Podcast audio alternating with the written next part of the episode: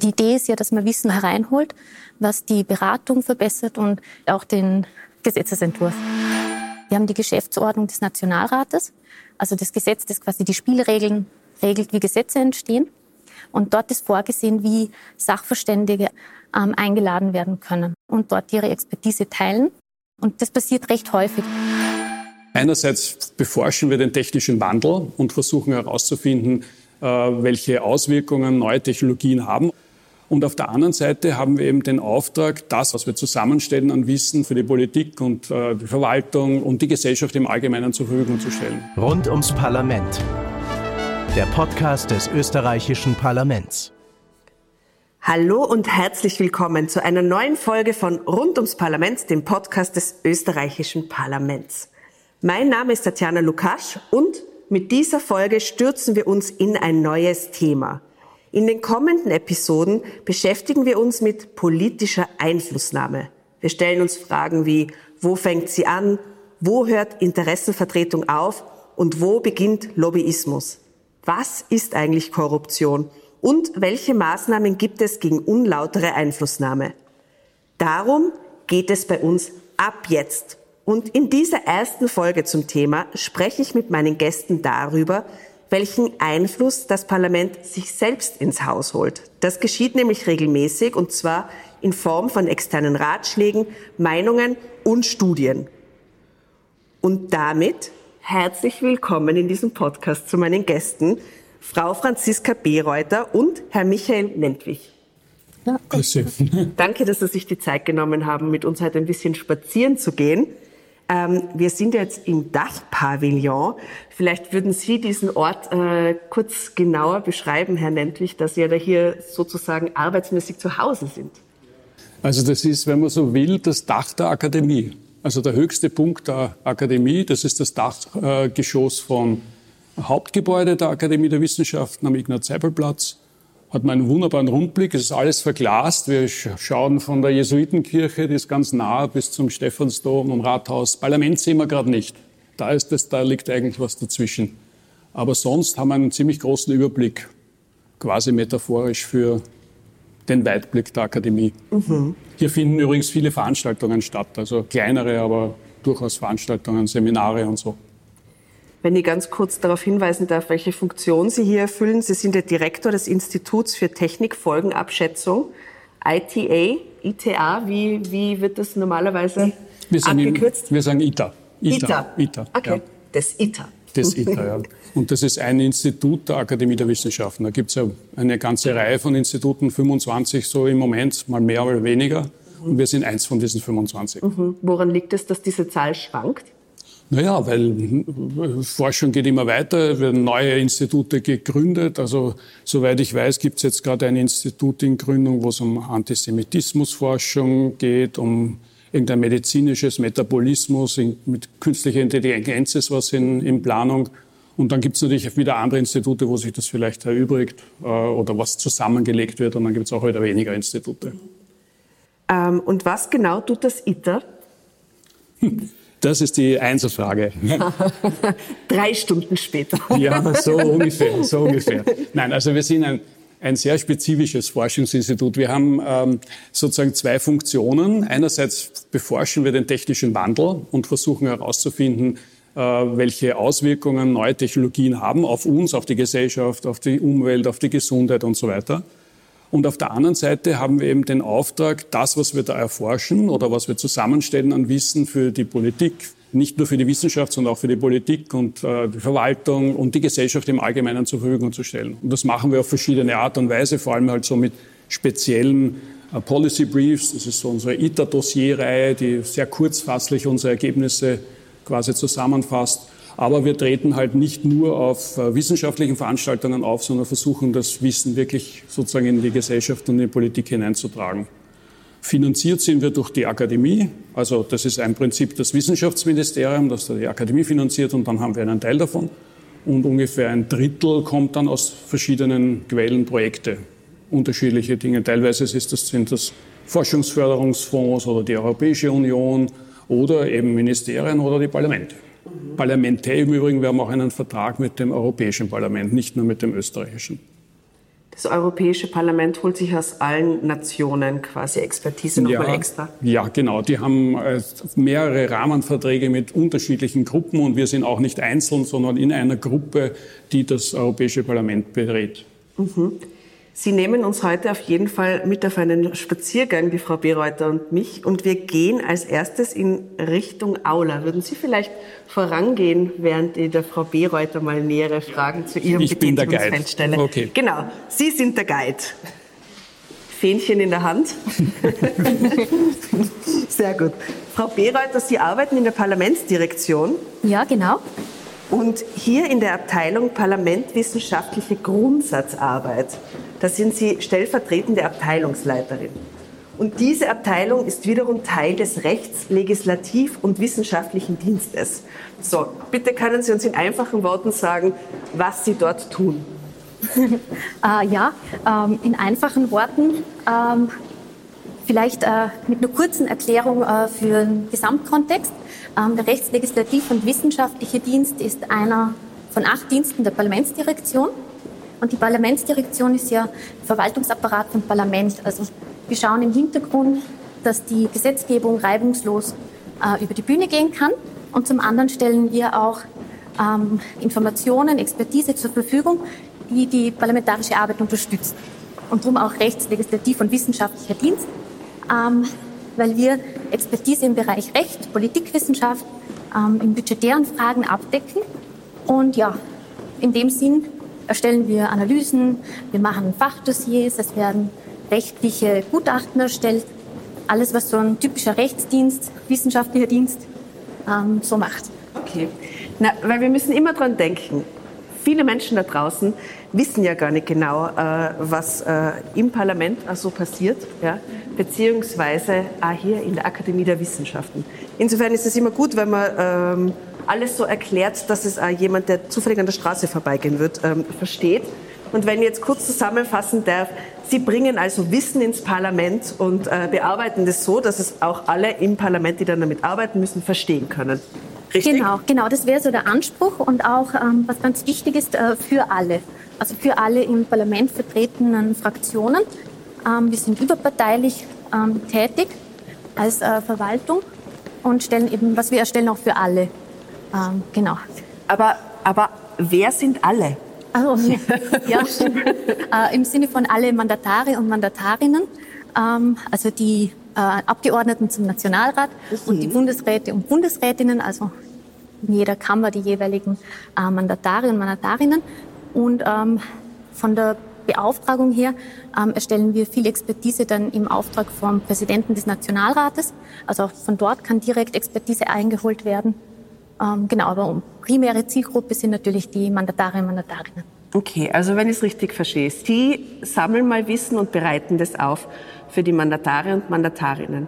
Und dann gibt es aber auch noch Menschen wie den Herrn Nentwich, die äh, externes Wissen quasi ins Parlament bringen. Ähm, wie kommt es dazu? Fragt er das Parlament äh, bei Ihnen an und sagt, wir haben da diese spezielle Aufgabenstellung, bitte, wir brauchen dazu eine Studie? Oder hat das ITER dem Parlament als äh, die Dienstleistung als Ganzes angeboten? Oder wie geht so ein Prozess überhaupt vonstatten, dass so Verbindung ähm, geschlossen wird? Ja, also ich habe schon kurz erklärt im, im, RLW, also wir decken ab Recht, Politikwissenschaft, budgetäre Fragen. Aber wenn man sich überlegt, womit ähm, das Parlament, die Abgeordneten zu tun haben, sind es natürlich viel mehr Themenbereiche. Mhm. Und ähm, der Dienst, in dem ich bin, wir sind knapp 37 Personen. Wir können natürlich nicht alle Themen, das klingt eigentlich ganz schön viel, muss ich sagen. ja, aber eben auch mit dem, mit dem Budget, also mit dem, ähm, mit dem Spektrum, das wir abdecken. Also wir sind einige Juristen und Juristinnen, ähm, Kolleginnen und Kollegen aus den Politikwissenschaften, ähm, Kolleginnen und Kollegen mit ökonomischem Hintergrund. Und ich glaube, davon sind, also von den 37 sind neun Personen äh, im Assistenzbereich, im Sekretariat tätig. Und da sind auch mitgerechnet die Karenzierten und Teilzeitkräfte. Also wenn man das runterrechnet, bleibt... Das ist ja doch nicht so viele. Nicht so viel. Weil wir genau. sind ungefähr 30. Das habe ich mir schon gedacht, wow, ihr seid mehr. Aber doch nicht. Aber doch nicht. Das so ungefähr. Ihr seid ungefähr gleich viel. Wir sind übrigens jetzt mittlerweile in der Aula der Wissenschaften, also in der Aula des Hauptgebäudes angekommen. Nur um das für die Hörer zu sagen. Vielen wir Dank. sind noch nicht ganz dort, wo wir am Ende hinwollen, aber das ist die Aula. Da finden so Empfänge und so weiter statt. Ja, ich war, ich war mal auf einem Kongress hier, ich glaube auf einem Journalismuskongress. Und es stehen da so Büsten, äh, Männerbüsten äh, ja, ich glaube ausschließlich. Au, fix ausschließlich. Bis, ah, da, bis eine Glas hinten, von Frau. Bis auf da hinten, ja. Die Ilse ja. Meitner ist, glaube ich, hier eingezogen vor kurzem. Na, es sind ein paar Frauen jetzt auf neuen Aufstellern quasi. Es wird abgedatet hier. Genau. Genau. Und das sind berühmte Wissenschaftler, die da auf den Büsten ja, über den Raum ja, Und vor allem auch äh, Präsidenten der Akademie, äh, so aus den Jahrhunderten. Mhm. Oh, schön. Sehr schön. Kann man übrigens immer hereinkommen, wenn, wenn jemand interessiert. Also es ist ein offener Raum. Man muss nur da vorne halt durch die Tür gehen. Aber man darf. Okay. Auch als Privatperson. Und wir werden ja irgendwann bei unserem Spaziergang auch in der Bibliothek landen. Ist ja die Bibliothek für alle offen? Genau so ist es. Genau so ist es. Man kann dort äh, zwischen 9 und 17 Uhr jeden Tag hinein. Das ist ein offener Raum. Man kann sowohl dort arbeiten als auch vor allem bewundern, wie schön es ist. Das werden wir nachher gemeinsam machen. Herrlich. Wir lieben Bibliotheken hier. Bevor wir äh, weiter in die Materie eindringen, wir stellen unseren Gästen und Gästinnen immer drei Fragen ähm, zur leicht persönlichen Anliegen. Ähm, ich würde mit Ihnen beginnen, Frau Bereuter.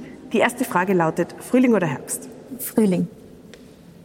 Ähm, Kompromiss oder beste Lösung? Äh, Im Idealfall die beste Lösung.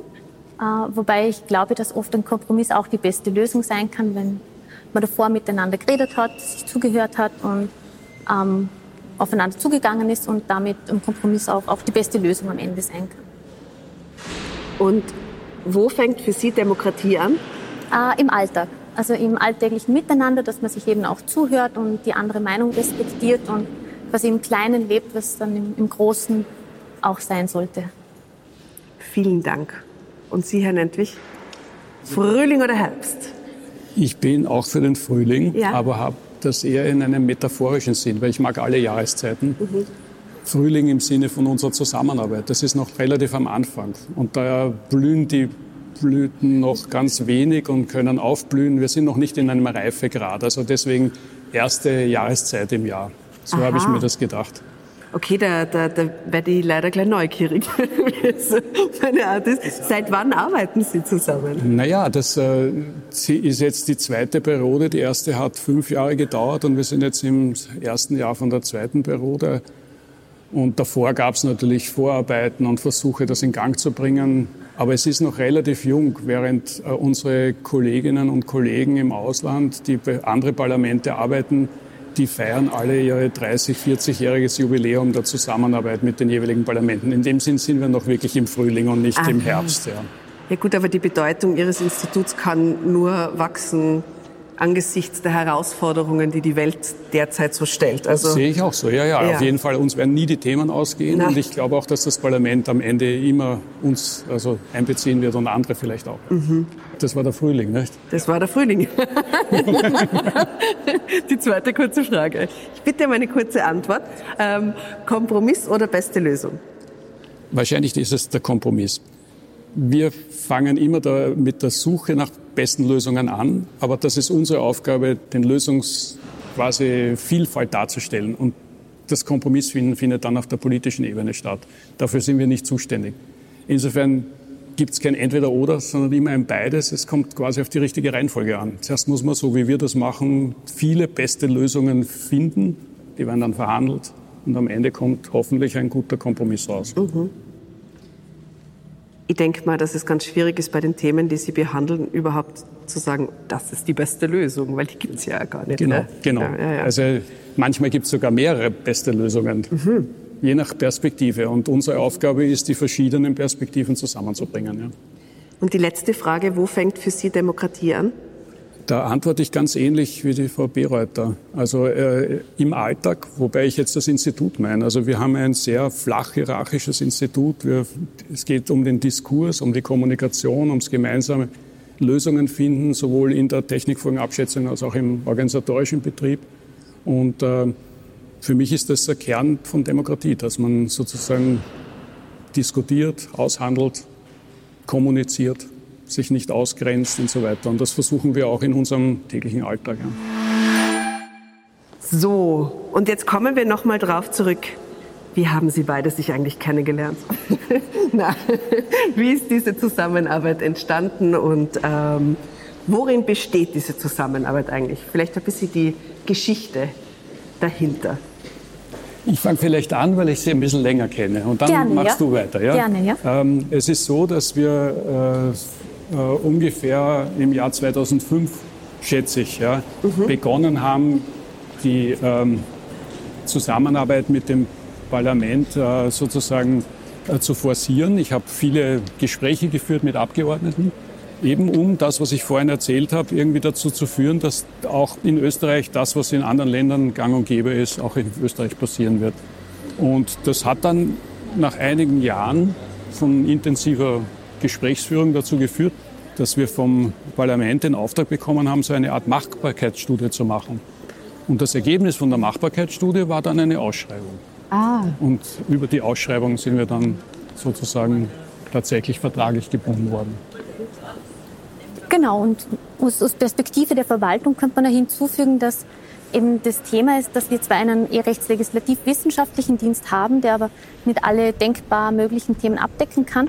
Und die Lösung, dass eine Institutionalisierung der Technikfolgenabschätzung am besten eben über externe Zusammenarbeit funktioniert, hat dann eben zu dem Verfahren geführt und war ein europaweites Vergabeverfahren 2017, genau. Und, und das Schöne irgendwie dran, dass das überhaupt zustande gekommen ist, wo der politische Konsens da war, dass alle dahinter gestanden sind, dass es so eine Kooperation gibt.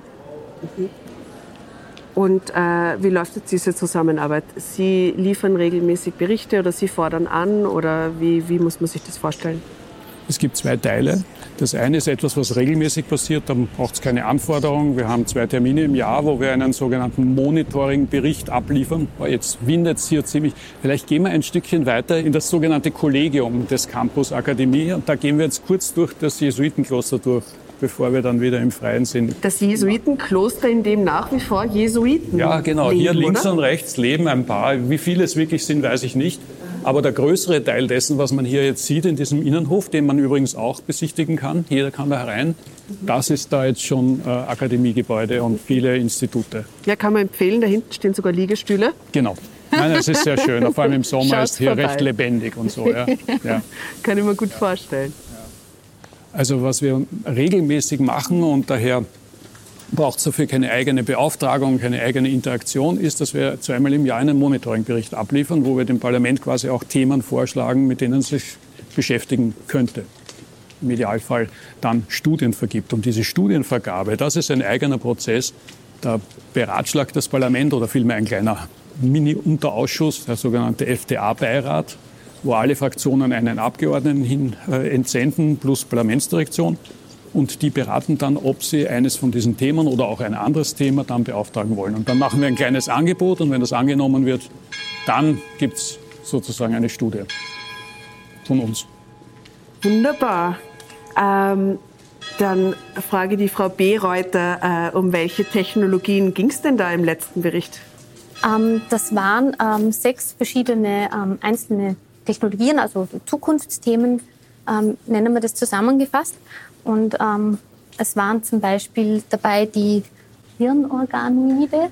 Hirnorgano, ja, also Hirnorganoide. das sind sozusagen gezüchtete Hirne, wenn man so will. oh, wow. Wofür Ja, die gibt's- man die gibt's noch gezüchtete nicht. Hirne?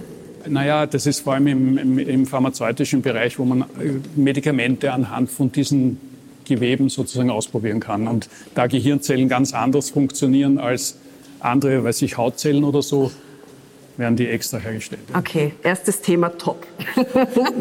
Ja. Was war als zweites in dem Bericht? Ich, ich glaube, man merkt schon, der, der Herr Nentwich ist eigentlich die bessere Ansprechperson für die inhaltliche Frage, weil dort werden die Themen ja aufgearbeitet. Ja. Ich bin dann ja im Kontakt mit dem Beirat und auf Seite der Verwaltung und in der Kommunikation. Also ich, ich glaube, er kann es besser beantworten. Herr Nentwich, bitte. Also es sind, es, sind ja jedes, es sind ja jedes Mal sechs neue Themen. Das war jetzt nur eins. Ein anderes war zum Beispiel Industrieroboter und zwar kollaborative, also zusammenarbeitende Roboter, wo mehrere Roboter gemeinsam mit Menschen arbeiten. Das war ein Thema. Oder dann haben wir uns beschäftigt mit den Chancen und Risiken von, also den gesundheitlichen Folgen der Digitalisierung. Mhm. Also insbesondere von Smartphones bei Jungen. Und äh, ja, das war sozusagen äh, diese kleinen Berichte, die sind immer nur ein paar Seiten lang. Und die machen so einen Themenaufriss. Und in dem Themenaufriss wird dann erklärt, worum es da überhaupt geht. Und dann gibt es ein Kapitel, wo steht, und warum ist das für Österreich und vor allem für das Parlament relevant. Mhm.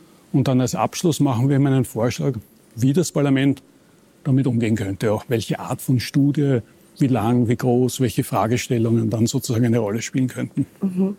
Bevor ich jetzt nach den Potenzialen und Risiken frage, ähm, wollen wir kurz sagen, dass wir in der wirklich wunderschönen Bibliothek angekommen sind. Dieses Deckengemälde, was stellt es dar? Gut. Wir sind im Himmel auf jeden Fall. Ich, es gibt einen Folder, wo das ganz genau draufsteht. Das, mhm. Da haben Sie mich zu schnell, zu schnell gefragt. Aber es ist, ja. es ist natürlich äh, religiös angehaucht, weil die Universitäten ja von den, eine, eine Wurzeln haben bei den Jesuiten und überhaupt in der, in der der Theologie war ja ursprünglich die Wissenschaft und so ist das entstanden. Auch drüben im Festsaal gibt es auch solche Allegorien auf die alten Wissenschaften. Und dieser Raum, der ist vor äh, zwei Jahren neu renoviert worden. Denn da war eigentlich eine Abstellkammer über viele Jahre und dann wurde der wieder neu als Bibliothek äh, saniert. Das Fresko ist allerdings nicht angetastet worden. Das ist, glaube ich, noch in dem Zustand wie vor vielen Jahrzehnten. Ja, das war die hübscheste Abstellkammer von ganz Wien. Hä? Ja, ja, ja, ja. Angeblich haben hier früher, das habe ich nicht gesehen, aber das haben mir Kollegen erzählt, bevor die Akademie auch diesen Teil da bekommen hat, haben hier drinnen die äh, Polizisten, also Innenministerium hat hier, das, die Fremdenpolizei war hier, haben hier Tischtennis gespielt. Also auch ein schöner Ort mit dem Fresko. Ja. Man kann diese Stadt nur lieben. Mehr gibt es dazu nicht zu sagen. Ähm, wunderbar. Wir wollten nun die Potenziale und Risiken einer herausgegriffenen äh, Technologie identifizieren. Ja, vielleicht äh, gleich anschließend an dem, was ich gerade gesagt habe. Gesundheitliche Folgen der Digitalisierung, des Handykonsums, vor allem bei jüngeren Leuten, das als Beispiel nehmen. Da gibt es natürlich große Potenziale von der Handynutzung. Klar, wir wissen, dass alle mehr Wissenszugang, mehr Kommunikationsmöglichkeiten, alle möglichen Dinge, die wir sozusagen im, im, in der Hand halten. Das gilt natürlich für die junge Bevölkerung genauso. Aber auf der anderen Seite gibt es natürlich, wie wir alle wissen, und das gibt es teilweise schon richtig massiv, auch Gefahren der Übernutzung, dass man sich sozusagen zu viel mit dem Gerät auseinandersetzt, in diese virtuellen Welten eintaucht, nicht mehr wieder auftaucht, andere Dinge vergisst, soziale Kontakte abläuft. Aber das kann auch dazu führen, dass es so quasi auch körperliche Probleme gibt, äh, psychische sowieso, also Abhängigkeiten, die tatsächlich zwar jetzt noch nicht in irgendeinem äh, Kanon der äh, psychischen Krankheiten aufgelistet ist, aber da sind die Psychologen dabei, das sogar aufzunehmen, weil das schon so gravierend ist. Und da war zum Beispiel, das war jetzt noch keine Studie, das war ja nur dieser Themenaufriss, der hat also sozusagen gesagt, ja, Leute, da müssen wir vielleicht mal draufschauen, da muss viel Forschung gemacht werden, damit wir da nichts übersehen. Und hat eine dieser Erkenntnisse auch schon einmal direkten Einfluss auf eine politische Entscheidung gehabt? Sie, Sie und das Team haben etwas abgeliefert und Sie haben gesehen, wie Monate nach äh, tatsächlich was umgesetzt wird? Also wir, wir nennen das Impact. Ja. Hat das, was wir da tun, Impact? Und das ist so ziemlich das schwierigste Thema überhaupt, muss man leider sagen, das so zu, zu handeln. So, das ist, kann so vielfältig sein. Das kann reichen von Agenda-Setting, also dass irgendjemand das Thema dann überhaupt einmal wahrnimmt und in seinen Speeches oder eine Abgeordnete sagt, so, da gibt's ja noch ein neues Thema, wir müssen uns, also Agenda-Setting, das wäre ein Ding. Und dann kann es bis dahin gehen, dass es sozusagen tatsächlich irgendwie ein Vorschlag, der in einer von unseren Studien gemacht wird, umgesetzt wird. Das kommt so selten vor, dass ich darüber jetzt kann mal kein Beispiel geben würde. Aber was sehr oft vorkommt, ist, dass unsere Studien zitiert werden. Das kommt immer wieder vor, zum Beispiel in Entschließungsanträgen von Parlamentariern, dass sie darauf verweisen, da gibt es doch was und wir sollten doch. Und dann wird die Regierung aufgefordert, in einem bestimmten Bereich was zu tun. Oder letztlich war ein, ein, ein Thementext zum Thema ähm, KI und Demokratie, der, wenn man so sagen will, äh, zu einer durchaus interessanten Behandlung des Themas im Parlament geführt hat. Da gab es dann eine Ausschusssitzung, wo das, eine Aussprache genau zu dem Thema stattgefunden hat. Das ist ein anderer Weg, dass einfach darüber geredet wird. Und dann mit beeinflusst natürlich indirekt, was herauskommt, vielleicht in Zukunft. Ja. Da waren Sie auch mit daran beteiligt, äh, als diese KI-Agenda quasi ins Parlament getragen wurde, Frau Bereuter? Ähm, ja, bei dem konkreten Beispiel insofern, als dass ich halt das Projekt auf Seite der Parlamentsdirektion betreue. Und ähm, ich fand das auch ein schönes Beispiel dafür, dass im, in dem Beirat, der auch schon erwähnt worden ist, wo eben ähm, jeweils die ForschungstechnologiesprecherInnen, also die Abgeordneten, die Spezialisierten jeweils aus einem Club zusammenkommen und diskutieren, dass, ähm, dass die den Wunsch geäußert haben, das auch im Forschungsausschuss noch einmal gezielt zu ähm, besprechen. Und zwar auch mit ähm, Expertinnen und Experten, die eingeladen werden und an die auch dann Fragen gestellt werden können. Und das Wissen des ITER, das holt sich das Parlament ja absichtlich ins Haus. Gibt es noch andere Einflüsse auf die Gesetzgebung, die explizit vom Parlament angefordert werden? Ähm, ja, also es gibt natürlich die Möglichkeit, auch in anderen Bereichen Studien zu beauftragen, was auch immer wieder passiert. Ähm, der klassische Weg ist, würde ich sagen, aber das, was über so parlamentarische Instrumente geschieht, also auf gesetzlicher Grundlage. Wir haben die Geschäftsordnung des Nationalrates, also das Gesetz, das quasi die Spielregeln regelt, wie Gesetze entstehen. Und dort ist vorgesehen, wie Sachverständige, Auskunftspersonen, Experten und Expertinnen ähm, eingeladen werden können. Und eben zum Beispiel in Ausschüsse ähm, eingeladen werden und dort ihre Expertise teilen. Da gibt es verschiedene Varianten. Eine etwa, wenn ein bestimmter Gesetzesvorschlag gerade diskutiert wird. Also ein Beispiel vielleicht, als 2019 das Rauchverbot in der Gastronomie diskutiert worden ist, sind auch Experten aus verschiedenen Disziplinen, aus der Medizin, aus der Suchtprävention, aus der Gastronomie eingeladen worden und haben mit den Abgeordneten quasi die Pros und Kontras diskutiert. Und dafür gibt es eben gesetzliche Grundlagen, wie so Hearings nennen wir sie, ähm, stattfinden können.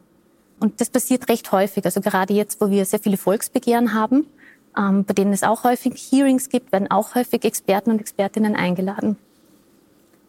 Genau. Und wer wird denn da wozu gehört?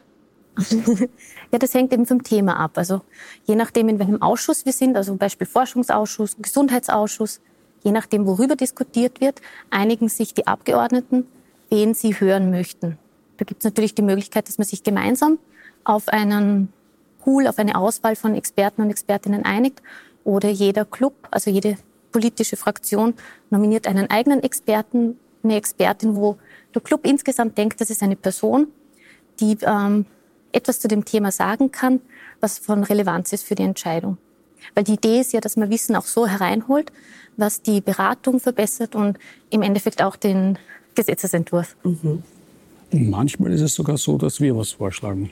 Bei dem KI-Ausschuss, da wurden wir richtig gefragt, wen wir denn als, als Expertinnen sehen würden, der in dem Ausschuss sprechen soll. Dann haben wir Vorschläge gemacht. Mhm, und natürlich genau. hat dann der Ausschuss die Hoheit und hat die dann eingeladen, das ist eh klar. Mhm. Aber da gibt es auch diesen Weg, dass es sozusagen nicht Inhalt der Clubs ist oder mhm. so, sondern dass es von außen kommt in dem Fall. Mhm. Genau, das war noch einmal ein Spezialfall, weil es im Rahmen dann von einer aktuellen Aussprache war.